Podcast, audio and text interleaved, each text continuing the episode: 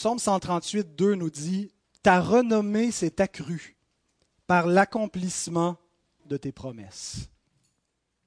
La réputation de Dieu, l'honneur de Dieu, la renommée du Seigneur s'est accrue, elle a augmenté, elle s'est manifestée parmi les hommes. De quelle façon? Par l'accomplissement de ses promesses. Dieu annonce des choses qu'il va faire, il promet des choses et il l'accomplit. Et l'honneur de Dieu s'est manifesté, s'est augmenté de cette façon-là dans l'histoire. Et dans l'histoire, on voit que Dieu a effectivement accompli de grandes délivrances, de grands actes de rédemption qui ont accru la renommée du Seigneur au point même où les nations qui ont entendu parler de la délivrance que Dieu avait accordée à Israël, qui était sous la servitude des Égyptiens, sous la férule de Pharaon, les nations qui ont entendu comment Dieu a délivré son peuple tremblaient. Dieu a envoyé des jugements sur l'Égypte. Dieu a délivré son peuple à bras étendus avec une main forte. Il a produit des prodiges. Il a frappé les faux dieux de l'Égypte, les idoles, les démons que servaient les Égyptiens, en, envoyant des jugements temporels sur cette nation-là. Et il a ouvert un chemin où il n'y en avait pas d'issue. Il a arraché son peuple aux Égyptiens. Il a accompli une grande délivrance. On voit que Dieu continue cette œuvre-là avec le peuple d'Israël lorsqu'il l'a envoyé dans la terre promise pour la conquête comment Dieu a, produit des délivrances, des actes miraculeux. Il a fait tomber les murs de Jéricho. Il a ouvert un chemin encore où il n'y avait pas de chemin. Il a été avec son peuple, il l'a fortifié ils ont conquis le pays que Dieu avait promis 430 ans plus tôt au Père, à Abraham, à Jacob et à Isaac. On voit tout au long de l'histoire de grandes délivrances, comment Dieu, par David, accorde une délivrance à un peuple qui était opprimé par les Philistins et qui était intimidé par un géant et un, vulgaire berger qui, n'avait pas été euh, remarqué en Israël, vient et détruit ce géant. Dieu accomplit une grande délivrance manifeste et fortifie son peuple. On voit un de mes passages préférés, c'est le, le récit avec Élie. Élie euh, où toute la nation d'Israël est livrée à l'idolâtrie sous le règne d'Akab et de sa, femme Jézabel, rendent un culte à Baal, persécutent les prophètes de l'Éternel. Et Élie se présente à Samarie, lance un défi aux prophètes. Et comment Dieu accorde une immense délivrance, c'est visible des, actes tangibles, concrets, où les, prophètes de Baal n'arrivent rien à accomplir, ne sont pas capables de faire descendre le feu du ciel pour consumer l'offrande qui est devant leur, faux Dieu.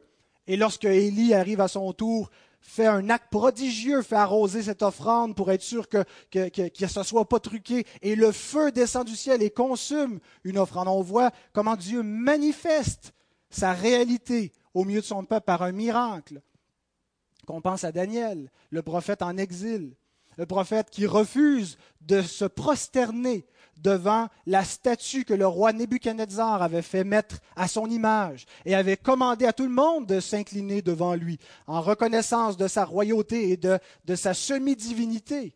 C'est ce que faisaient les empereurs de l'époque. Et Daniel refuse. Et il est menacé de mort. Et il continue, il s'obstine dans son refus au point où il va être jeté, vivant, dans une fosse au lion qui ne le touchera pas. Ses amis sont jetés vivants dans une, fournaise et il ne leur arrivera rien. Dieu accomplit de grandes délivrances manifestes. Et lorsqu'on lit ces histoires et qu'on voit comment la renommée de Dieu s'est accrue par l'accomplissement de ses promesses, bien nous aussi on cherche les délivrances de Dieu, n'est-ce pas? Ces récits ont pour but de nous amener à mettre notre confiance en Dieu, à ne pas craindre les hommes, à attendre de Dieu le secours, à attendre de lui en silence, nous dit parfois la parole, le secours de l'Éternel qui éprouve notre foi, qui nous laisse parfois dans des temps difficiles. Est-ce que nous allons nous attendre à lui? Et on aimerait que Dieu agisse à bras étendus, avec de grandes délivrances manifestes. On voudrait qu'il fasse des miracles on a une maladie et on l'implore que Dieu nous guérisse miraculeusement. Et parfois, Dieu fait des miracles de cette nature-là. On entend des récits, je ne crois pas que tout ce qui nous est rapporté, toutes ces sessions de guérison euh, qu'on voit là avec les télé-évangélistes, soient tous vrais. Je pense qu'il y, a des faux miracles, il y a, il y a, de l'abus. Mais Dieu opère certainement encore des miracles, il fait encore de grandes délivrances, fait des choses surnaturelles. Mais il n'agit pas toujours ainsi. Ce n'est pas toujours par des moyens surnaturels que Dieu intervient pour nous délivrer.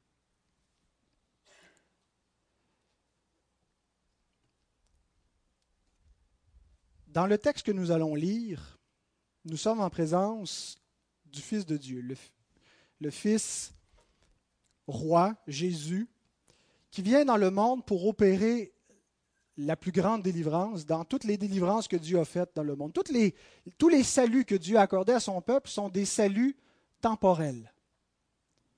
Mais lui vient apporter un salut éternel.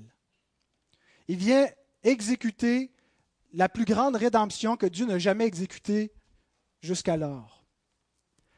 Et une des choses qui est frappante, c'est que, bien qu'il va y avoir beaucoup de miracles pendant la présence de Jésus sur la terre, la plus grande des délivrances que Dieu va opérer se fait également avec la plus grande des discrétions. Dieu semble agir secrètement. Quand Dieu délivre les, Israélites des Égyptiens, c'est manifeste, c'est notoire. Il n'y a personne qui peut le manquer. Quand Dieu délivre l'humanité de la puissance du péché, il n'y a pas grand monde qui a compris ce que Dieu était en train de faire au moment où ça s'exécutait. Dieu le fait de manière cachée, de manière secrète. Et dans la péricope que nous allons lire, c'est-à-dire le paragraphe de, de la portion d'écriture de ce matin, nous voyons dans cette délivrance que Dieu accorde déjà dans la fuite en Égypte quelque chose de la croix de Christ, où Dieu opère une délivrance par un moyen ordinaire qui semble, qui n'attire pas l'attention, mais qui révèle quelque chose d'extraordinaire et qui devrait nous amener, c'est déjà une application qu'on peut faire en, en étudiant ce passage, de nous montrer de quelle façon nous devrions nous attendre à Dieu. Qu'est-ce qu'on peut attendre de lui? Alors, je vous invite à vous lever pour la lecture dans Matthieu 2. Nous allons lire les versets 13 à 15.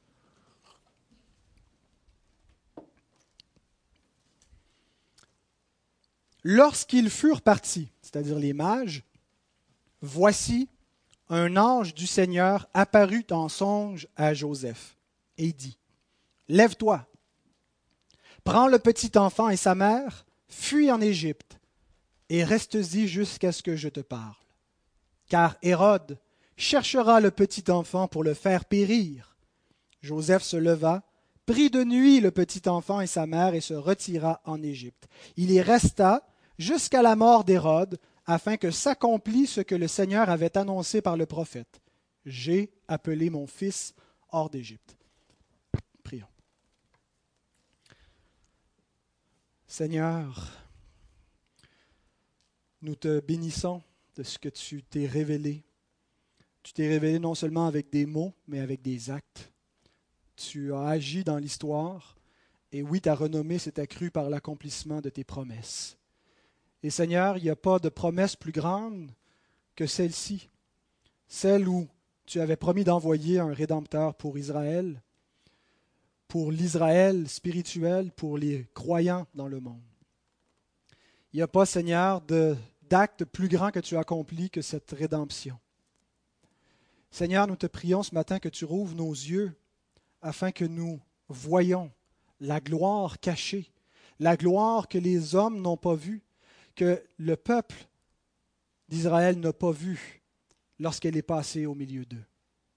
Seigneur, aide-nous à contempler cette gloire, parce qu'elle est la gloire véritable, dont on a vu seulement quelques rayons, mais qui est une gloire éternelle, une gloire telle que le rayonnement est si glorieux qu'elle nous change, qu'elle nous rend semblables à l'image de Christ. Seigneur, nous voulons nous attacher de tout notre cœur, qu'aucun obstacle, aucune distraction, aucune pensée ne s'échappe et que toute notre être soit ramené captif à l'obéissance de ta parole, à la compréhension des Écritures. Rouvre notre esprit, Seigneur, par ton esprit. Rouvre ma bouche, Seigneur, afin que mes paroles soient esprit et vie par ta puissance. Seigneur, parle, nous voulons t'écouter. Amen. Pouvez vous rasseoir? Alors j'exposerai le texte sous deux sous-titres. D'abord la fuite en Égypte et deuxièmement Jésus, l'Israël, fils de Dieu. Alors les mages sont repartis. Ils ont laissé des présents qui vont sûrement aider pour le voyage. On sait déjà que Joseph était d'une certaine façon en voyage à Bethléem à cause du recensement. Alors, on voit Dieu ici qui pourvoit par un moyen ordinaire, par l'argent, ben, l'encens, l'or, la myrrhe qui ont été apportés, qui peuvent servir. le texte ne nous dit pas qu'ils ont utilisé ça, ils ont vendu, ils ont, caché, comme on dit, les, les, présents pour avoir euh, de la, de la, monnaie sonnante et faire le voyage, mais sûrement que c'est, on peut le supposer. En tout cas, Dieu semble pourvoir par un moyen bien ordinaire pour une fuite bien ordinaire. Le texte ne dit pas combien de temps après ils sont partis, mais un ange revient et il annonce à Joseph un danger imminent. Les anges sont très présents dans les récits de la Nativité, plus qu'à l'habitude. On ne voit pas aussi souvent les, anges dans la Bible, on en voit à plusieurs reprises, mais on les voit de manière prédominante dans les récits de l'enfance du Christ. Euh, et donc, il est là pour apporter une direction euh, particulière. Ce n'est pas une façon normative euh, pour s'attendre à ce que Dieu dirige notre vie nécessairement comme ça. Ce n'est pas parce qu'on lit la description qu'un ange est venu qu'il faut s'attendre euh, dans notre vie de tous les jours. C'était même dans ce contexte-là quelque chose d'extraordinaire. Ce n'était pas la norme quotidienne que Dieu envoyait des anges pour diriger son peuple. mais donc, il le fait ici pour une raison. Et l'ange vient et dit, Hérode cherchera le petit enfant pour le faire périr. Le verbe périr a, plusieurs sens dans le, grec, mais euh, ça veut certainement dire ici le tuer. Il veut faire mourir votre enfant. Imaginez comment il devait être alerté. On a peur quand on a nos petits bébés, on vient de l'hôpital avec, puis on a peur qu'il meure de la mort subite du nourrisson.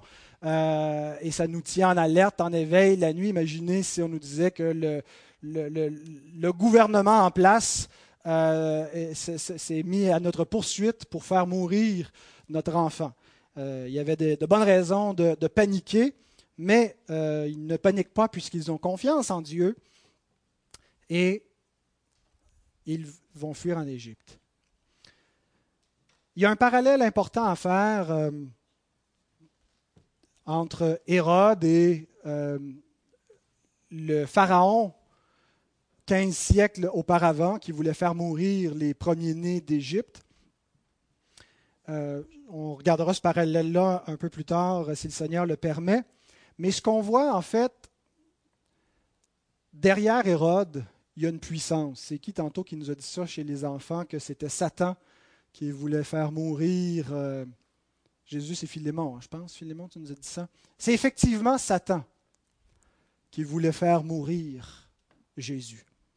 Et par l'instrument d'Hérode, donc, euh, agit. Apocalypse 12 nous montre qu'il euh, y a une femme qui devait enfanter, qui représente euh, le peuple de Dieu, qui représente les femmes depuis Genèse 3.15, euh, où Dieu dit à la femme euh, va, rendre pénible ses grossesses, mais en même temps, elle sera sauvée en devenant mère, puisque c'est de la postérité de la femme que viendra le Fils qui écrasera la tête du serpent. C'est ce que veut dire l'apôtre Paul dans, l'épître à Timothée quand il parle du rôle de la femme dans l'histoire du salut. Et donc, Marie ici représente cette femme qui fuit au désert, qu'on voit dans Apocalypse 12, le, dragon, le serpent ancien qui la poursuit pour dévorer l'enfant qu'elle va mettre au monde, cet enfant qui doit être le berger de toutes les nations, qui doit les faire paître, c'est-à-dire qui doit nourrir, qui doit prendre soin de toute l'humanité, être le roi en place, qui a été promis par Dieu dès les temps anciens.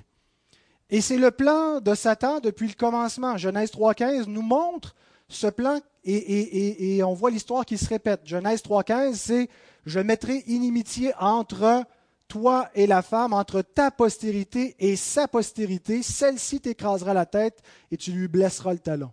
Dieu s'adresse au serpent, au diable, et lui dit que la postérité de la femme va écraser sa tête. Et dans toute l'histoire, dans la Bible, on voit le serpent qui essaie de dévorer la lignée du Fils, qui essaie de la corrompre par des mariages mixtes, qui essaie d'entraîner Israël dans l'idolâtrie pour empêcher la postérité d'Abraham, qui essaie de la détruire par des moyens militaires.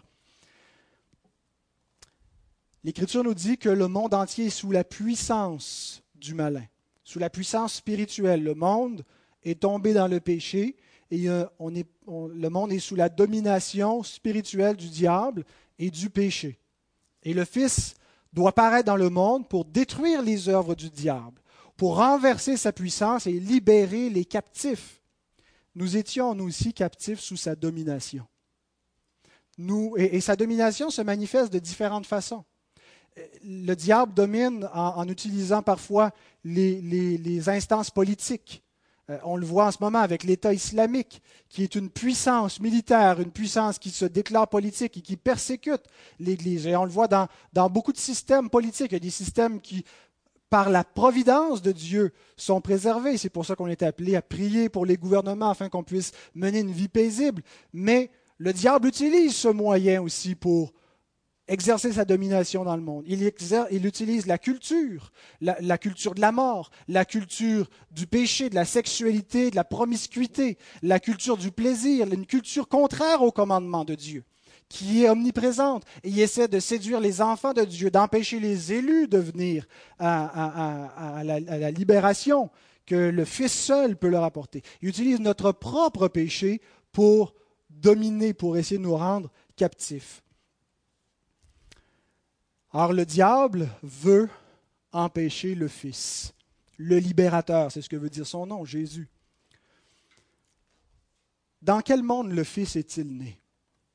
Il n'est pas né dans un monde facile. Nous avons une existence relativement facile quand on la compare à l'ensemble de l'humanité, euh, même contemporaine, mais surtout les peuples avant nous. Et aussi pénible que peut être notre existence, euh, elle n'est est pas si mal, je vous assure.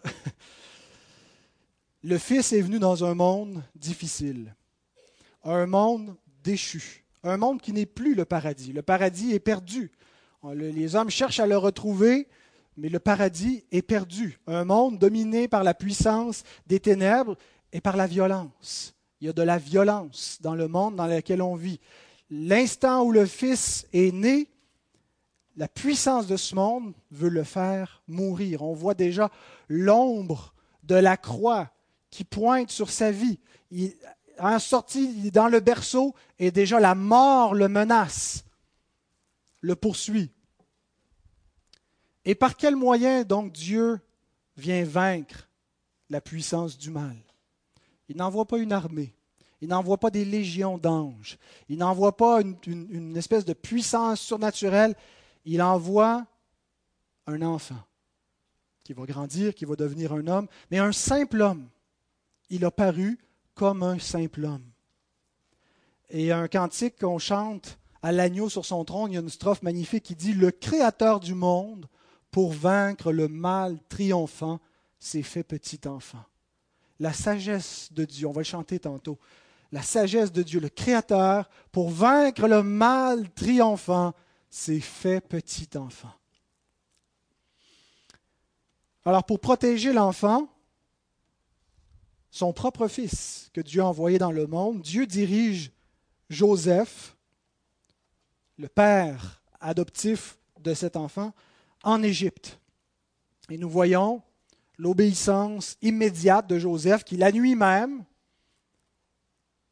a plié bagage, a pris sa femme et son fils et est parti en Égypte. Une obéissance immédiate. Euh, prenons exemple sur notre frère Joseph pour obéir aussi promptement. Ne remettons pas à demain l'obéissance, mais obéissons immédiatement quand le Seigneur nous indique sa volonté. Quand on prend conscience de notre péché, ne, Ne faisons pas comme euh, ces, fumeurs qui se disent j'arrête après ce paquet-là, hein, ou euh, j'arrête après cette caisse de bière-là.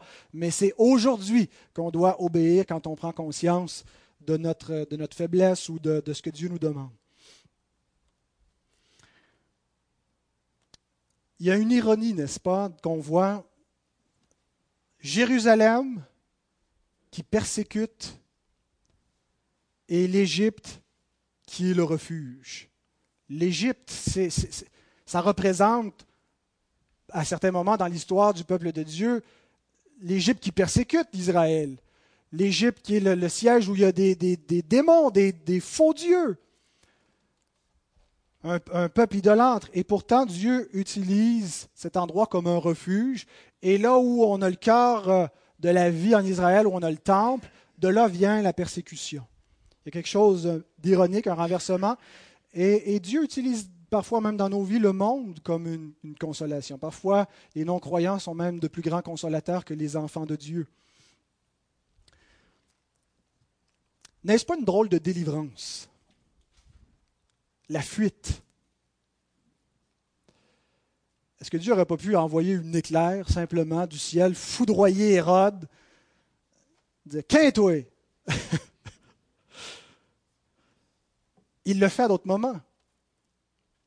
Il frappe des rois, il, va faire expirer d'autres descendants d'Hérode comme ça qui haranguaient publiquement les, Juifs et qui le fait expirer comme ça subitement. Pourquoi est-ce que Dieu n'a pas envoyé une légion d'anges? Pourquoi est-ce que Dieu n'a pas opéré une de ces grandes délivrances du passé comme il a fait quand il a libéré son peuple de l'Égypte? Quand il a frappé les premiers-nés. Pourquoi est-ce qu'il ne frappe pas les premiers-nés d'Hérode? Parce qu'il dit, tu t'attaques à mon fils, je vais m'attaquer au tien. Pourquoi est-ce que Dieu ne fait pas une œuvre comme ça grandiose, mais au contraire, il délivre par la fuite, par un moyen ordinaire. Ah, la mer s'ouvre pas, il n'est pas téléporté en Égypte, il fuit naturellement par des moyens ordinaires, à, à, pied ou avec des chameaux ou à cheval, et il se rend en Égypte pour se cacher là. Drôle de délivrance. Et en lisant différents commentaires, euh, j'ai trouvé le commentaire de Jean Calvin magnifique sur cette, cette délivrance-là. J'aimerais vous le citer. L'Écriture nous enseigne que Dieu a plus d'une façon de préserver son propre peuple. Parfois, il démontre sa puissance de manière frappante. D'autres fois, il agit de manière obscure et cachée, en ne laissant paraître que quelques rayons de sa gloire. Cette façon remarquable de préserver le Fils de Dieu sous l'ombre de la croix nous enseigne qu'ils sont dans l'erreur, ceux qui veulent prescrire à Dieu un plan d'action précis. Permettons-lui d'avancer notre salut par des méthodes diversifiées et ne refusons pas d'être humiliés afin qu'il puisse manifester plus abondamment sa gloire. Par-dessus tout, n'essayons jamais d'éviter la croix, par laquelle le Fils de Dieu lui-même fut entraîné depuis sa plus tendre enfance. Cette fuite en Égypte fait partie de la folie de la croix, mais elle surpasse toute la sagesse du monde. Afin qu'il puisse paraître en temps voulu comme le sauveur de la Judée, il est contraint de s'enfuir de celle-ci. Qui ne peut contempler avec stupéfaction cette intervention inusitée de la part de Dieu?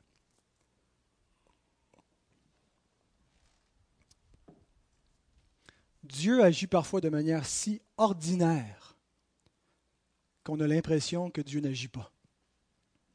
À vue humaine, de l'extérieur, il ne semble pas que Dieu opère une délivrance quand on lit ce récit. Bon, à part que Dieu leur donne l'information privilégiée par un messager, un ange, Dieu ne semble pas opérer un grand miracle. Ils ont simplement fui. Parfois, Dieu agit dans nos vies de manière si ordinaire qu'on se demande s'il est là. Il maintient notre santé par des moyens ordinaires de la providence. Il ne nous délivre pas de l'épreuve, il nous y maintient pour faire autre chose en nous. Il ne veut pas simplement qu'on nous amène à éclater en louange, dire merci pour quelle grande rédemption. Il veut au contraire nous apprendre la patience au travers des tribulations, par des choses bien ordinaires, bien simples, et on se demande, Dieu est-il réellement là-dedans? Dieu est-il réellement là? Où est ta main, Dieu? Où est ton intervention? Où es-tu, Dieu? On espérait des déploiements surnaturels, extraordinaires, une manifestation qui nous prouve, qui nous convainc que Dieu est là, parce qu'on a de la difficulté à accepter cette manière cachée, cette manière silencieuse que Dieu a d'intervenir, qui nous amène à douter. Au lieu d'avoir foi dans le silence de Dieu, dans le désert dans lequel Dieu nous envoie, on se dit, je suis seul. Dieu m'entend pas. Dieu n'existe pas. Rappelons les paroles de l'Éternel à Élie. Après cette grande délivrance surnaturelle, extraordinaire, où Dieu a manifesté sa puissance contre les Baals, Élie est menacé par Jézabel, fuit lui aussi au désert et tombe dans une profonde dépression, complètement découragé. Tout ça est vain. J'espérais que le peuple allait se convertir en voyant ce que Dieu venait de faire, mais non, il s'endurcit, il s'entête contre Dieu, il continue. On se dit des fois, hein, si, si quelqu'un revenait des morts, si, si les gens voyaient la puissance, ils croiraient. Quand Jésus va opérer des miracles, ils ne se convertiront pas plus, certains d'entre le peuple. Ils vont chercher des moyens de le faire périr. Et Élie, dans cette circonstance-là, malgré la manifestation évidente et surnaturelle de Dieu, une grande partie du peuple reste dans l'endurcissement et continue de le persécuter, parce qu'ils sont toujours les captifs de Satan. Et nous lisons ceci dans 1 roi 19, 11 à 13, des paroles qui font tellement de bien. L'Éternel dit, Sors et tiens-toi dans la montagne devant l'Éternel. Et voici l'Éternel passa. Et devant l'Éternel, il y eut un vent fort et violent qui déchirait les montagnes et brisait les rochers. L'Éternel n'était pas dans le vent. Et après le vent, ce fut un tremblement de terre. L'Éternel n'était pas dans le tremblement de terre. Et après le tremblement de terre, un feu. L'Éternel n'était pas dans le feu. Et après le feu, un murmure doux et léger. Quand Élie l'entendit, il s'enveloppa le visage de son manteau. Il sortit et se tint à l'entrée de la caverne. Dieu rappelle à Élie que ses interventions ne sont pas toujours manifestes et grandioses. Ça peut être un murmure doux et léger dans lequel Dieu se cache. Et ensuite, qu'est-ce qu'il révèle à Élie? Je me suis réservé sept mille hommes qui n'ont pas fléchi le genou devant Baal. Tout ce que tu vois, c'est l'idolâtrie monstrueuse en Israël. C'est le peuple qui est perdu. C'est la lignée messianique qui est compromise. C'est l'espérance d'Israël qui, qui semble menacée. Mais je me suis réservé un reste que je garde, par lequel je vais faire arriver mon plan. Un murmure doux et léger, quelque chose de quasi invisible.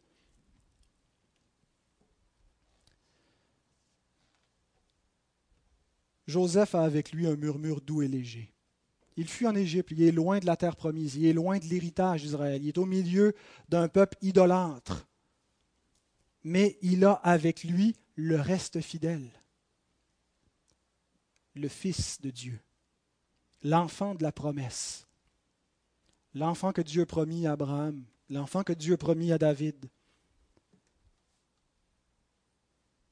Au milieu donc de ces détresses, au milieu de ce désert, au milieu de il n'y a rien qui manifeste la gloire de Dieu. Je ne vois pas le royaume. Le roi est là, mais le royaume n'est pas là. Tout semble contraire. La puissance de Satan s'exécute encore. Hérode veut nous tuer. Mais il a avec lui une consolation, le Fils. Et c'est la même chose pour nous. Nous sommes en exil. Pierre nous apprend ça au début de son épître. Il nous dit que comme chrétiens, on doit se voir comme des gens en exil. Pas en exil comme maudit, châtié et puni de Dieu, en exil comme étrangers et voyageurs sur la terre, dans l'attente d'être réunis auprès de notre roi, pour être avec lui éternellement dans son royaume. Et il nous dit, vivez comme cela, sachant que oui, vous êtes exilés. Établissez-vous, mais pas trop. Vous êtes avec des tentes de passage. Ce n'est pas ici votre demeure permanente. Cherchez pas dans les conditions présentes à ce que tout soit parfait, tout soit merveilleux, que vous voyez la pleine dispensation du royaume de Dieu. Ce n'est pas maintenant. Vous êtes en exil. Mais vous avez avec vous l'enfant de la promesse, le Fils qui vous console, celui qui vous donne raison d'espérer que tout sera rétabli, celui qui, au milieu de l'Égypte, rend nos circonstances un paradis, non pas à cause des circonstances extérieures, mais à cause de ce qu'il représente, à cause de l'espérance qui s'attache à lui. Et ce même Fils, le Fils de Joseph, nous l'avons. Nous sommes à lui. Il est à nous. Et si nous avons Christ, nous avons toutes choses. Il y a un contraste. Hein? L'Égypte est aussi vue comme l'endroit où il y a les trésors les plus immenses de la planète. Une nation qui était riche. Mais tous ces trésors-là ne sont que vanité, ne sont que, que des ordures. Le vrai trésor éternel, c'est Christ qui est avec Marie et Joseph en Égypte. Et c'est lui notre vrai trésor au milieu de ce monde. Et l'Écriture nous ajoute ceci dans Romains 8, 32. Lui qui n'a point épargné son propre Fils, mais qui l'a livré pour nous tous, comment ne nous donnera-t-il pas aussi toutes choses avec lui? Des fois, on doute, est-ce que Dieu veut vraiment mon bien? Et Paul nous rappelle, écoutez, alors qu'on était des ennemis, Dieu nous a donné son Fils. Si Dieu ne nous a pas épargné ce qui était de meilleur, s'il nous a donné ce qui était le plus grand objet de son affection, est-ce qu'il ne va pas de soi que nous allons avoir tout ce qui nous est nécessaire également avec lui? Il nous a donné ce qui était de mieux. Et en lui, nous avons tout ce que nous avons besoin, tout ce qui contribue à la vie, à la piété, tout ce qu'on a besoin. Si Dieu n'a pas jugé bon d'ajouter un million à notre compte de banque, ne doutons pas de la fidélité de Dieu pour autant. Ce n'est pas son plan. Son plan, c'est de nous enrichir en son Fils et de nous, de, de nous faire attendre un poids de gloire éternelle, devant lequel les, les souffrances du temps présent sont des banalités. Alors le texte dit au verset 15, il y resta en Égypte jusqu'à la mort d'Hérode. Hérode est un roi mortel, mais pas le Christ. C'est le roi immortel. Et en cela, on a en lisant cela, je me suis rappelé les, paroles de l'apôtre Paul qui nous dit La figure de ce monde passe.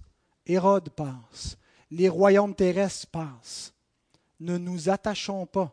Faisons attention de la façon dont nous usons de ce monde. Certains d'entre les, les croyants, certains d'entre ceux qui se disent chrétiens, s'attachent davantage à la figure de ce monde qui passe et ça les empêche de s'attacher au Christ qui demeure éternellement. Mais en attendant, la gloire du royaume est voilée. La gloire de notre royaume. Parce que ici, en ce moment, c'est un royaume passager. Cette belle province qu'on aime, c'est un royaume passager. Cette vie, ces circonstances terrestres, notre, foyer, c'est passager. Le royaume que nous attendons, c'est un royaume glorieux éternel, mais il est encore voilé il n'est pas pleinement manifesté. Et la fuite en Égypte, elle est conforme à la nature de la première venue de Christ. Les Juifs attendaient un roi, et ils avaient raison, c'est un roi que Dieu leur envoyait. Mais ils attendaient un roi glorieux, ils attendaient un roi régnant, ils attendaient un roi avec une couronne, avec une puissance, qui allait régner sur la terre parce que c'est ce que les prophètes annonçaient. Mais ils annonçaient en même temps que sa première venue viendrait avec un abaissement, viendrait humblement avec des souffrances, viendrait pas en dominant mais en servant. Et ne voyait pas comment ces deux réalités pouvaient être conjointes. La première venue du Fils, il n'est pas manifesté dans la gloire, il est manifesté dans l'humiliation. Il s'est dépouillé, il a pris la forme d'un homme, il s'est rendu obéissant jusqu'à la mort, jusqu'à la mort ignomineuse de la croix. Et la fuite en Égypte nous montre quelque chose de conforme avec la croix du Christ, avec cet abaissement, cette humiliation.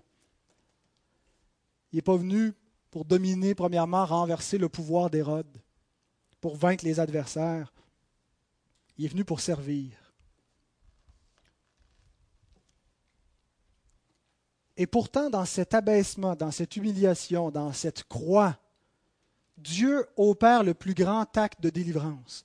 plus grand que la sortie d'Égypte, plus grand que la, délivrance avec David et Goliath, plus grand que ce que Élie a accompli, le plus grand acte de rédemption. Et il n'y a pas grand monde qui s'en rend compte à ce moment-là. Au moment où les choses se produisent, il n'y a rien de frappant, il n'y a rien de grandiose. Il y a un spectacle public, il y a un homme qui est crucifié. Mais on ne voit pas ce que Dieu est en train d'accomplir. C'est caché, c'est voilé. Le plus grand acte de délivrance semble rien en comparaison avec ce que Dieu a accompli dans le passé. Entre autres avec l'Exode, puisque Matthieu fait le parallèle avec l'Exode au verset 15. Et examinons maintenant cette, dernière portion. Jésus est l'Israël, fils de Dieu. Il nous dit au verset 15, Cela arriva afin que s'accomplisse ce que le Seigneur avait annoncé par le prophète. J'ai appelé mon fils hors d'Égypte. Quel est le prophète qui a annoncé ça, savez-vous? Vous avez regardé dans vos notes de Bible, hein? Vous aviez droit. Oui, voilà, c'est Osée. Euh, quel chapitre? Oui, bravo. Ah, ben là, c'est sûr, ils ne doivent pas juste dire Osée, ils doivent donner la référence. Osée 11, euh, où Dieu a dit donc J'ai appelé mon fils hors de l'Égypte. Dans le, contexte original, Osée parle d'Israël, le peuple d'Israël. Et le contexte donc du prophète Osée, ah, c'est Israël qui est devenu infidèle. Donc Dieu rappelle, j'ai aimé Israël quand il était jeune, je l'ai appelé hors d'Égypte. Et, comment le peuple s'est détourné de, son époux, l'Éternel des armées. Euh, et, la vie d'Osée est une parabole de cela, où il est appelé à marier une femme prostituée qui lui est infidèle et qui il va demeurer bon envers elle et, et, tente de la reprendre malgré son infidélité. C'est ce que Dieu fait avec son peuple. Donc, il parle premièrement d'Israël, mais Matthieu l'applique à Jésus.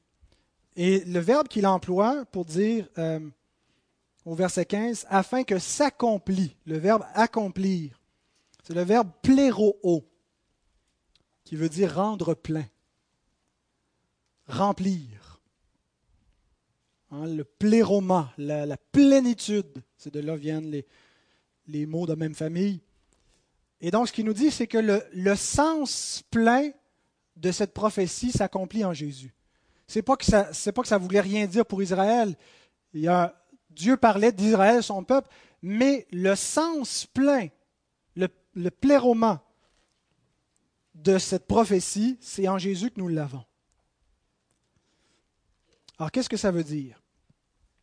Israël, la nation, était le Fils de Dieu, son premier-né. Si vous voulez tourner dans Exode 4, le, les versets 22 et 23. L'Éternel s'adresse à Moïse et lui dit dans Exode 4, 22 à 23, Tu diras à Pharaon, Ainsi parle l'Éternel. Israël est mon fils, mon premier-né. Je te dis, laisse aller mon fils pour qu'il me serve.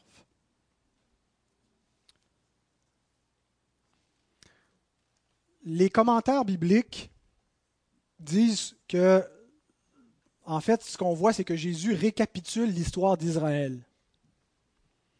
Jésus est appelé hors d'Égypte, comme Dieu a appelé Israël hors d'Égypte. Ensuite, Jésus est baptisé, comme Dieu a baptisé Israël dans la mer Rouge. Ensuite, Jésus est envoyé au désert 40 jours, 40 nuits, parce qu'Israël est passé 40 ans au désert. Et donc, il récapitule l'histoire d'Israël pour montrer que c'est en fait c'est lui le vrai Israël. Et, c'est vrai dans ce sens-là que Jésus récapitule l'histoire d'Israël, mais je pense que c'est plutôt l'inverse qu'il faut voir. C'est pas Jésus qui est rendu semblable à Israël, mais c'est Israël qui a été rendu semblable au Fils de Dieu qui devait venir. Hébreu 7.3 nous dit cela de Melchisédek. Il a été rendu semblable au Fils de Dieu. Et Dieu a donné une image de son Fils dans la nation d'Israël. Alors il a fait arriver à Israël ce qu'il allait accomplir avec le vrai Israël. Alors la vraie rédemption, ce n'était pas l'Exode. Pensons comme des Juifs qui se voient comme la nation rachetée de Dieu. Il nous a rachetés de l'Égypte et il a fait de nous son propre peuple. Il nous a libérés pour qu'on soit la lumière du monde. Mais ce que Matthieu est en train de leur dire, ce n'était pas la vraie rédemption. C'était une image de la vraie rédemption, du vrai exode. Et d'ailleurs, c'est comme ça que la, rédemption de Jésus est appelée un exode dans Luc 9, 31. Euh, il s'apprêtait à, accomplir son exode quand il discute avec Moïse et Élie sur le, mont de la transfiguration. Le vrai exode, la vraie libération, c'est le Fils de Dieu, Jésus, qui est venu l'opérer. Et donc, l'exode avec Israël était une typologie. Vous vous de ce mot-là, un type, une figure de ce qui était à venir.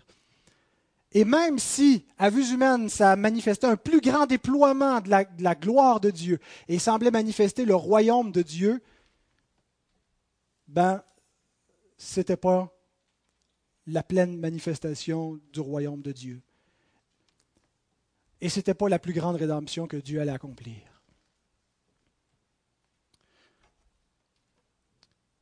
Ici, Israël, dans Exode 4, 22, 23, est appelé le Fils de Dieu.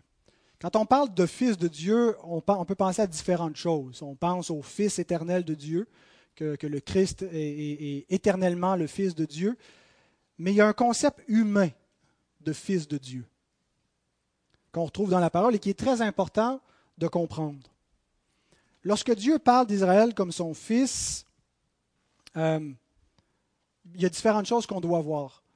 Il dit J'ai appelé mon fils hors d'Égypte. Dieu révélait euh, la notion de fils de Dieu avec la nation d'Israël. C'est un concept qui revient souvent, les fils de Dieu. Les fils de Dieu, c'est les enfants de Dieu c'est ceux qui ne sont pas les fils du diable. Ceux, comme Jésus appelle ailleurs, euh, il dit, vous avez pour père le diable. Il y a deux paternités possibles. Soit qu'on est fils du diable, soit qu'on est fils de Dieu. Il n'y a pas de neutralité. On n'est pas orphelin. Il n'y a personne qui est orphelin. Soit qu'on a pour père le diable, soit qu'on a pour Dieu, euh, euh, qu'on a Dieu pour père. Et donc, fils de Dieu, c'est être enfant de Dieu. Mais c'est par un fils de Dieu en particulier que d'autres peuvent être appelés fils de Dieu. Comment peut-il y avoir des êtres humains qui sont des fils de Dieu alors que depuis la chute, nous sommes tous enfants du diable, nous étions des enfants de colère comme les autres euh, Comment est-ce qu'on peut passer d'un père à l'autre? C'est par un fils en particulier qui, lui, n'a jamais été fils du diable. Le fils unique. Et pour comprendre euh, ce, concept-là dans l'Écriture, on a plusieurs images du Fils qui ont été données. D'abord, Adam. Adam est appelé Fils de Dieu. Vous vous souvenez de cela? Euh, dans la généalogie qu'on retrouve dans Luc, euh, il nous est dit Adam, Fils de Dieu. Et Adam, comme Fils de Dieu, avait une mission, celle d'obéir et d'accomplir toute justice par son obéissance et d'atteindre la vie promise, la vie éternelle. Et si Adam avait réussi, on serait scellé dans la justice du Fils de Dieu, Adam. Mais plutôt, Adam a désobéi, il a cédé devant le diable, et est devenu un fils du diable, un fils de la rébellion, et toute sa postérité avec lui. Mais Dieu a commencé à adopter des fils dans l'humanité, en promettant un fils à Adam et à Ève, une postérité qui viendrait. Et ce concept, il le développe tout au long de la révélation. David est appelé fils de Dieu. Et les rois, après lui, les rois de sa lignée, sont appelés des fils de Dieu. Par exemple, dans 1 Chronique 22, on lit au verset 10. Ce sera lui qui bâtira une maison à mon nom. Il sera pour moi un fils et je serai pour lui un père. J'affirmerai pour toujours le trône de son royaume en Israël. Dieu parle du fils de David. Il dit, ton fils va être mon fils. Mais regardez ce qu'il dit un peu plus loin au chapitre 28, 1 Corinthiens 28, pas un Corinthien mais un chronique, versets 6 et 7. Il m'a dit, Salomon ton fils bâtira ma maison et m'épervit, car je l'ai choisi pour mon fils, et je serai pour lui un père. J'affirmerai pour toujours son royaume, s'il reste attaché comme aujourd'hui à la pratique de mes commandements et de mes ordonnances. Le royaume de Dieu, par le roi promis, dépendait de l'obéissance du Fils. Salomon est donné ici comme une, image du Fils. C'est mon Fils, c'est lui qui va bâtir ma maison et je vais accomplir tout ce que j'ai annoncé, toutes les promesses, les bénédictions d'un royaume éternel qui ne passera point, un royaume de justice, si ton Fils reste attaché à mes ordonnances. Le royaume dépendait de l'obéissance du Fils. Et c'est ainsi qu'Israël était aussi un fils de Dieu. Israël devait, par son obéissance, être la lumière des nations et apporter le royaume promis. Si vous voulez tourner un dernier passage, c'est Genèse 18. 18 à 19. Un passage important où Dieu parle à Abraham concernant ses fils. Dieu a promis des choses gratuitement à Abraham. Il a fait des promesses, mais un peu plus loin, on voit que les promesses de Dieu, finalement, étaient conditionnelles, n'étaient pas inconditionnelles. Toutes les familles de la terre vont être bénies en ta postérité. Et ce que Dieu voulait dire par là, c'est je vais amener un salut glorieux par ta postérité, Abraham, la vie éternelle aux nations. Mais ce n'était pas inconditionnel. Versets 18 et 19 dans Genèse 18. Abraham deviendra certainement une nation grande et puissante, et en lui seront bénies toutes les nations de la terre, car je l'ai choisi afin qu'il ordonne à ses fils et à sa maison après lui de garder la voie de l'Éternel en pratiquant la droiture et la justice, et qu'ainsi, c'est-à-dire par le moyen de l'obéissance, en pratiquant la justice, en gardant la loi de Dieu, l'Éternel accomplisse en faveur d'Abraham les promesses qu'il lui a faites. Donc, les bénédictions promises à Abraham étaient conditionnelles à l'obéissance de la postérité d'Abraham. Israël, la nation, qui est appelée fils de Dieu, et le rôle des fils de Dieu depuis le début, c'est de garder les commandements, d'obéir. Le fils bien-aimé, c'est celui en qui Dieu prend plaisir à cause de l'obéissance parfaite. Le fils qui fait l'objet d'une affection parce qu'il est parfaitement obéissant. Et aucun fils ne parvient à faire ça. Ni Abraham, ni Adam, ni Israël, ni David, ni Salomon, ni tous les rois. Il y a des fils plus fidèles que d'autres, mais tous désobéissent jusqu'à ce que Dieu envoie le Fils, dont tous les autres étaient seulement une image, pour qu'on comprenne ce que Dieu allait faire. Euh, Jésus était là trois ans et demi. Il n'a pas été là longtemps pour qu'on comprenne toute la gloire du royaume, mais Dieu a donné avant Jésus des, siècles et des millénaires de la révélation de ce que son Fils allait faire, pour qu'une fois qu'il le ferait, on pourrait relire tout, l'Ancien Testament et comprendre le sens de l'obéissance du Fils, le sens du royaume du Fils. Et Matthieu nous dit ici, c'est plus une typologie, c'est plus l'image du Fils, c'est la réalité. J'ai appelé mon fils hors d'Égypte. Dieu n'est pas en train de parler d'un fils figuratif, d'un fils qui en représente un autre. Il dit, c'est le vrai fils. Dieu l'a appelé hors d'Égypte. Dieu est en train d'accomplir la rédemption promise. C'est un rappel de la rédemption que Dieu a faite jadis dans l'Exode, où Dieu avait appelé son fils hors d'Égypte et avait appelé le Christ hors d'Égypte avec les Israélites parce qu'il était d'une certaine façon dans cette lignée. Mais maintenant, Dieu accomplit cette grande rédemption. Proverbe 25.2 nous dit, la gloire de Dieu, c'est de cacher les choses. La gloire des rois, c'est de sonder les choses. Dieu a caché Christ sous l'ancienne alliance. Dieu a caché la gloire de son Fils dans des ombres, dans des événements qui préfiguraient, mais qui en même temps étaient, un fardeau sur la nation.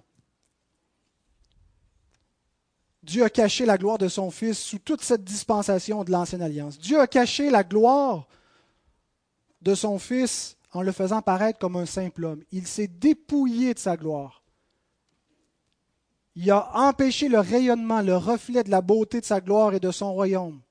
Il a donné à, certains moments, pendant son ministère terrestre, un aperçu aux disciples sur le mont, le mont de la transfiguration. Où il a été transfiguré devant eux dans la gloire, mais de manière générale, il a voilé sa gloire. Il a voilé son royaume.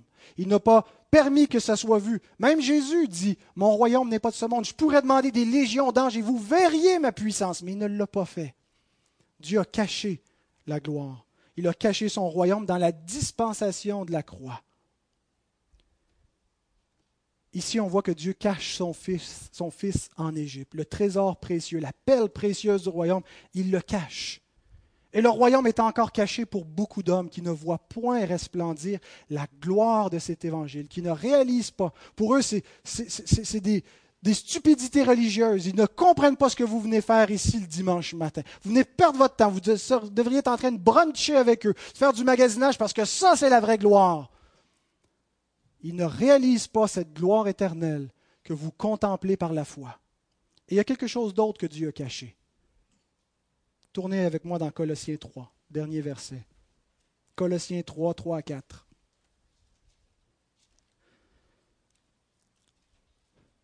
Votre vie est cachée avec Christ en Dieu. Quand Christ, votre vie, paraîtra, alors vous paraîtrez aussi avec lui dans la gloire. Bien-aimés, lorsque nous soupirons après de plus grandes manifestations de la gloire de Dieu, lorsque nous voudrions voir une plus grande délivrance, lorsqu'on voudrait que Dieu opère à bras étendus, comme dans le passé, des miracles. Il peut le faire, et parfois il le fait, et continuons d'espérer en lui.